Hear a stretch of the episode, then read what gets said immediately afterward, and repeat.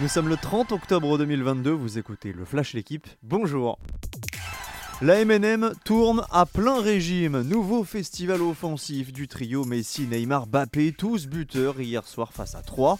Succès laborieux, certes, 4 buts à 3 face à l'Estac, mais Paris conforte sa place de leader de Ligue 1 avec 5 points d'avance sur Lens. Surtout, le PSG a inscrit 11 buts cette semaine au Parc des Princes. Ça va beaucoup moins bien pour l'OM. Les Marseillais menaient 2-0 à Strasbourg avant de concéder le nul de partout.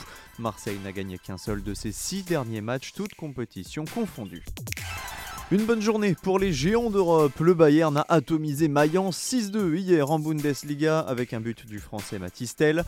En Espagne, le Barça s'impose à Valence avec un but tardif de Robert Lewandowski 1-0. Donc, même score pour la Juve sur la pelouse de Lecce alors que le Napoli, solide leader de Serie A, a écrasé Sassuolo 4-0.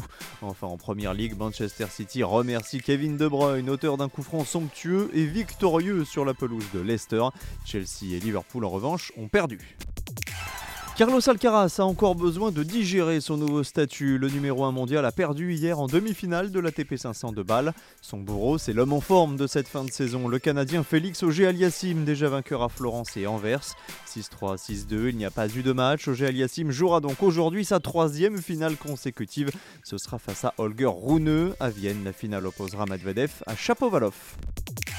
Le Stade toulousain concède sa deuxième défaite de la saison, avec certes une équipe largement remaniée, car Toulouse était privé de nombreux internationaux.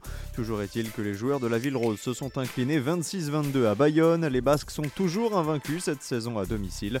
Toulouse reste tout de même large leader du top 14 et repart avec le bonus défensif. Merci d'avoir écouté le Flash l'équipe. Bonne journée